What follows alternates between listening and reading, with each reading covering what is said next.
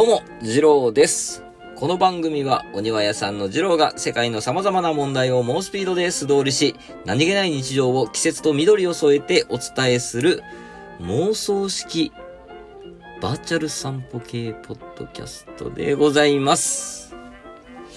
この妄想式って何ぞやちゅうことなんですけど、まあこれは後でちょっとご説明いたします。まあ、とりあえずですね、暦の方参りたいと思います。全然追いついておりませんが、えー、季節は走行は時効でございました。小雨時々降ると。まあ、このような季節でございました。えー、小雨が思いがけず、降っては止む季節となりましたねと、まあ、こうもしておるわけでございます。えー、しぐれという言葉が、えー、ございます。えーこれはですね、パラパラと降っては止む通り雨や、えーしとしとと降る優しい雨のことでございますけれども、えーまあ、一瞬、えー雨粒が大きくなることもあるんですけれども、長引くことも激しく降ることもありません。えーこのしぐれという言葉ですね、えー実はですね、晩秋から、えー初冬、まあ冬の初めですね、えーに限定された言葉でございます。ちょうどですね、えー今頃から、えー紅葉のクライマックスあたりまでですかね、えそのような時期に降る優しい雨のことをしぐれと読むわけでございます。えー初しぐれという言葉はですね、えー立冬を迎えて、えー立冬、次の節気ですね、えー立冬を迎えて最初に降る雨のことでございまして、冬の始まりを告げる雨のことでございます。えーもうちょっとですね、このしぐれのことをお話ししようかなと思います。うんと、しぐれを使った言葉たくさんあると思います。えーいろんなこう雨をこうね、えー表現しておる言葉ですけれども、ちょっと聞いたことないのを挙げてみましょうか。えー、さよしぐれという言葉が、えーございます。小さい夜の、えー時の雨とかでさよしぐれでございますね。えーこれは夜の間にですね、こうしとしととこう静かに降る雨のことでございます。えー続きまして、えー月しぐれでございますね。えー月明かりの中で降る雨のことでございます。えーやはりこう強く降らない雨なので、こう、雨雲が薄いわけでございますね。えーまあ、月明かりの中でこう降る雨のことを月しぐれというと、風情がありますね。え村しぐれという言葉もございます。こうあの、の農村とかの、あの、あの村ですね。村しぐれ。これはひとしきり強く降って通り過ぎる雨のことでございますね。まあ、長引かないと。一瞬こう強く降るんですけれども、すぐ通り過ぎる雨のことを村しぐれと言ったりします。あとは山しぐれという言葉もありますね。山から山へと移っていく雨でございます。山巡りともいう言葉でございます。まあ、雨降ってくるとね、ああ、まあ降ってきちゃったなとか、雨じゃんとか、まあなっちゃうんですけれども、まあそうですね、まあ、紅葉を鮮やかに染める雨と、こう思ってですね、まあ、季節を感じてみるのもいいんじゃないでしょうか。皆さんも、通勤通学、帰り道、散歩道、あとはですね、こう天候の中など、えーあなたの周りの季節を探してみてください。えー今日は、しゃべ音直前応援スペシャル第2弾ということでですね、やっていこうかなと思っております。では、庭を曲がれば人々の始まり始まり。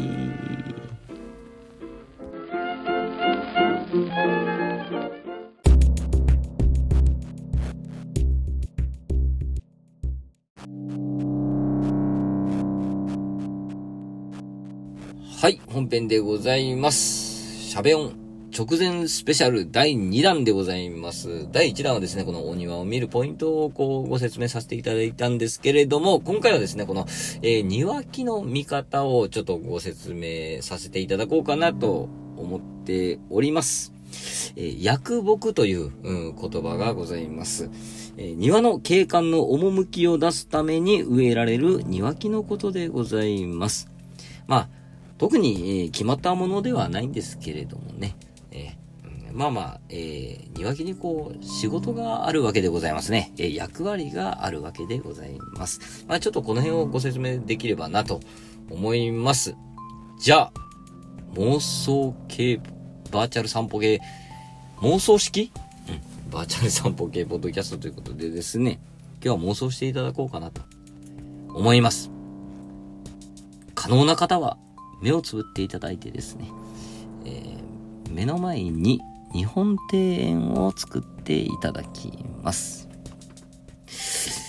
そうですね、南側を向いてですね、うーん、どうしましょうか。えー、白壁かなんかでこう囲いましょうかね。えー、天板には瓦なんか乗せてですね。そうですね、時間はちょっと空の色が変わってきたかなというぐらい紫、まあ、橙色、そうですね、夕方少し手前ぐらいですかね、えー、遠くの方では、えー、飛んでいる鳥の影が、えー、見えます。行きましょう。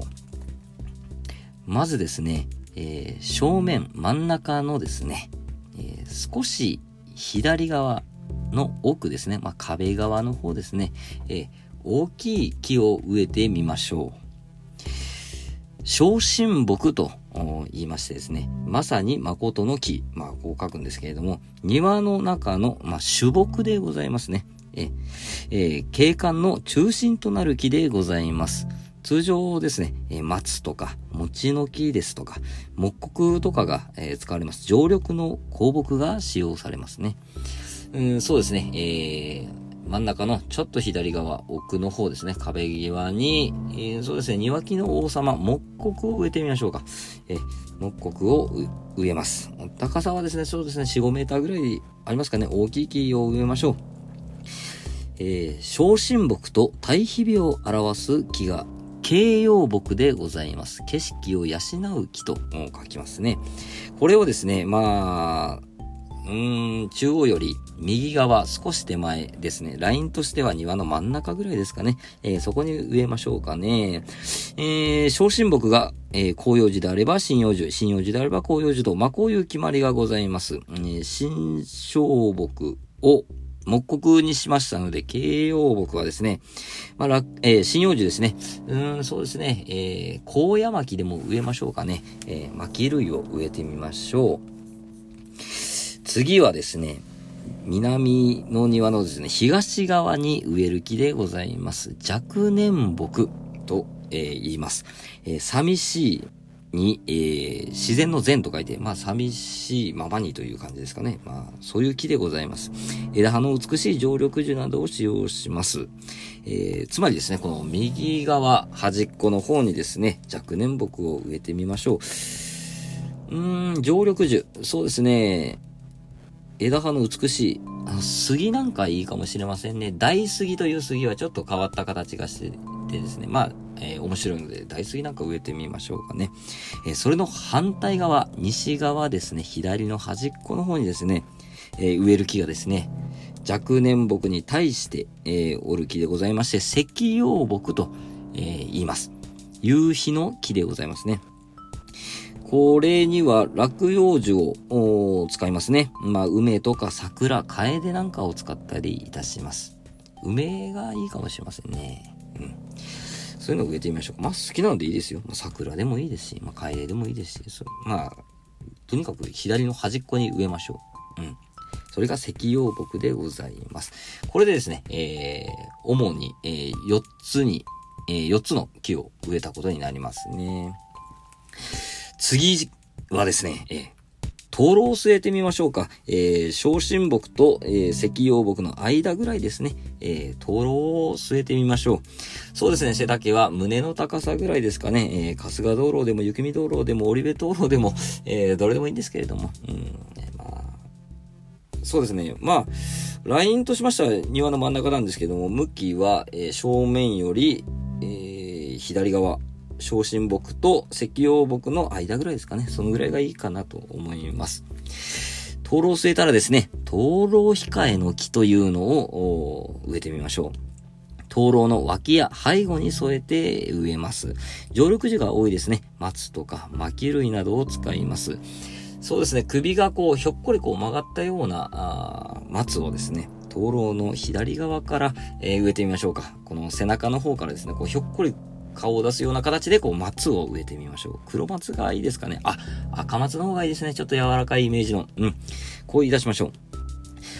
次は、膝割りの木でございます。灯籠の、あの、穴開いてる部分あるじゃないですか。あれ、火袋と言うんですけども、その穴は北地と言いますね。え、灯籠の北地が見え隠れするように植えます。まあ、こう、手を伸ばしているかのような感じで、こう、こう、北地をですね、こうちょっと隠すわけでございますね。え、これはですね、えー、カエデとかですね、まあ、落葉樹を使うわけです。もみじが、あかっこいいですかね。うん。えー、それを、こう、灯籠の、えー、右手前からこう、北地をこう隠すように植えてみましょう。次はですね、えー、若年木の、ちょっとこう、左側から滝を作ってみましょうかね。ね滝からこう、流れを作ってですね、えー、左、手前の方に、ちょっとした池を作りましょうかね。うん。えー、まずですね、この滝。これがですね、非線触りの木という木でですね、滝の手前を、ちょっと隠しましょう。滝口を隠す木でございます。非線触りの木でございます。えー、山奥の情景を醸し出す、えー、役割がございます。これにはですね、えー、いぶきとか、えー、一、キャラボク、かやなんかのこう針葉樹を使いますね。キャラボクとかいいかもしれませんね。はい。えー、で、流しがありまして、えー、ちょっとした橋を架けましょうかね。石でできたちょっとした橋。えー、これの橋のたもとにですね、橋本の木という、えー、木を植えます。うんと、枝葉がこう水面に移ってですね、風情を楽しむと。うん、こういう橋本の木はですね、しだれ柳とかですね、楓のようなしなやかな枝を持つ木が、あいいとされております。しだれ柳、ちょっと小さめのしだれ柳とかが、こう橋のたもとにあるとこう風情がありますね。うん。そしてですね、この、まあ、流れが流れて、こう、庭の手前の左側、えの方に、こう、ちょっとしたこう、ため池を作ると。えー、この池にですね、投げしの松という、え、木を植えます。えー、流れる枝の松でございます。え池の流れの水面にこの枝を伸ばしてですね、この水面と地表との連絡を図る木でございます。投げしの松というんですけれども、まあ、松じゃなくても大丈夫です。えー、浜ひさかきでありますとか、梅もどきでありますとか、もみじなんか使ったりすることが多いです。まあ、どの木植えてもですね、投げしの松という名前がつきます。まあ、このようにですね、できました？脳内で。こんな説明でできたかな？庭が。あ、玄関に、玄関多分裏側にあるんですけれども、門かぶりの松というのを植えましょうかね。正面、えー、正門にのですね、正門の右か左に植えて、まあ、ゲートを作るような、えー、仕立て方をいたします。えー、赤松とか黒松とか犬巻なんかを使います。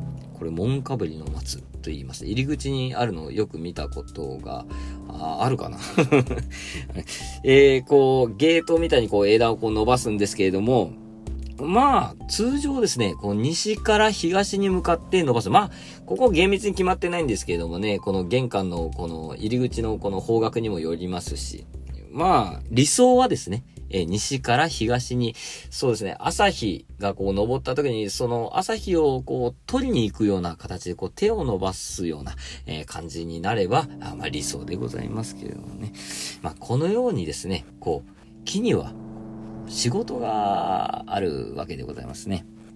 まあ、これを、まあ、他にも、この薬木っていうのはたくさんあるんですよ。書き留めの木ですとか、みこしの松ですとか、井戸あしらいの木とかですね。このいろいろあるんですけれども、これ全部覚える、覚えないといけないとか、まあまあ、そういうのはもう、ま、全くございません。えー、とにかくですね、何が言いたかったのかというとですね、こう、えー、植えられている木にはこう仕事があってですね、こう意味があるんですね。えー、そう思って、えー、見ていただきますと、こう、なんかね、また違ったものが感じられるんじゃないかと思って、こう、説明してみました。うん、他にもいっぱいあるんでね、えー、薬木っていうのをこう調べてみると色々わかるかもしれません。こういった感じで、こう、庭を見ていただければな、という思いでございます。以上、薬木の紹介でございました。ありがとうございました。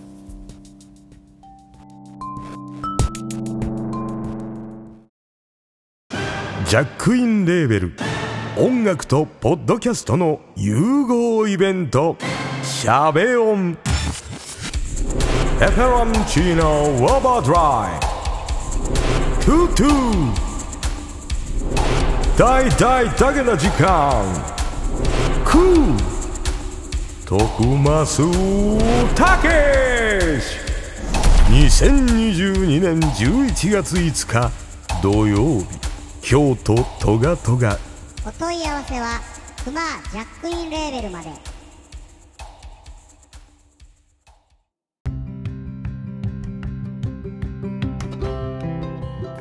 はい総括でございます。今日は、今回大丈夫だったかな、えー、あんな説明でね、えー、皆さんこう日本庭園をこう頭に思い浮かべられたかなと思ってですね、うん、ちょっと、まあ、下手くそでしたね。えー心配ですけれども。はい。まあ、言いたいことは、あの、言えたかなと。うん。あの、庭木にはこう、仕事があってですね、無意味に植えられているものなんかないんですよと。うん何かしらのこう意味がありますので、そこを、まあね、そういうのをこう、思って見ていただければ、なんかこう感じるものが増えるかなと、受け取れるものが増えるんではないかと、まあこういう思いでこうお話ししました。ありがとうございました。はい、えーと、先日ですね、あの、やはり感動しましたね。え、農家バンドフェス2022。いやー、すごいですね、農家さんは。あの、なんていうんですかね。その歌とかパフォーマンス、うんもう素晴らしかったんですけれども、なんていうんですかね、パワーがありますよね。うん、なんか、すごい、いいなーって思いますね。農業って、すげえかっこいいなと思って、みんな、なん、なんつうんすかね、なんか、うん、すごい胸が熱くなりました。胸に本当に迫るものがありましたね。うん。もうラストね、ちょっと泣いちゃいましたね。ええあの、小九郎お兄さんのダンスと、うん、まあ、あの歌と、うん、なんかすごいなと思って、いや、こりゃ、あるぞと思って、農業あるぞと思いましたね。いいても立ってもいられず、ちょっと飛び入りなんかしちゃってね。農系じゃない人、俺だけじゃなかったでしたっけ？わかんないですけど。すべ、て見たつもりなんですけどね。うん、多分僕だけだったかな。ちょっとやっちゃったかなとは思ったんですけどもね。なんか結構反響いただきまして、えーありがとうございました。ちょっと あんなんで、はい。でも、本当になんかいても立ってもいられずっていう感じでした。うずうずしちゃいましたもんね、やっぱり。すごいなと思いました。農業かっこいいあるよ、まだまだ。うん、これは。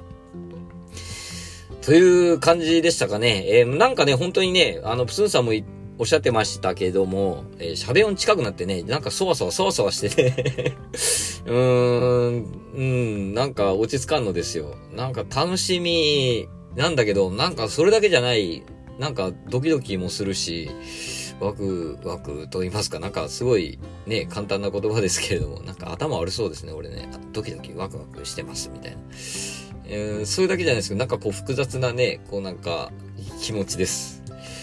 なんか、熊さん大丈夫かな？とか、あの、今、今頃なんか、目、目回してねえかな？とか、うん、いや、いや、そういう、そういうあれじゃないですよ。そのなんか同情してるとかそういうわけじゃないですけど、なんかこう、ねあの、正しい精神状態でおるかなとか、そう、そういうことですよ。うん。なので、なんかね、不思議な感覚です。待ち遠しいんですけど、来てほしくないような、なんか終わっちゃうってことじゃないですか。だって来ちゃうってことは。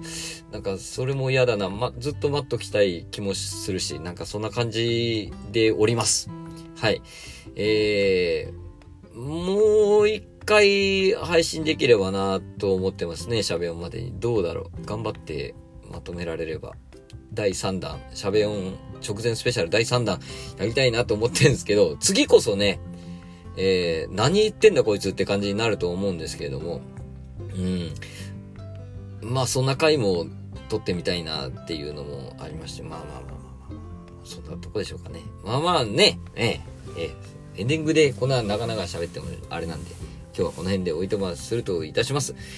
えー、お便りフォームございます。感想、ご意見とか、えー、ございましたら、えーお便りフォームからでもいいですし、番組のツイッターアカウントまで、えー DM でも、ダイレクトメールでもいいですし、ハッシュタグ、ウォガレバをつけていただいて、つぶやくと、えー、一路飛んでいきますので、えーよろしくお願いいたします。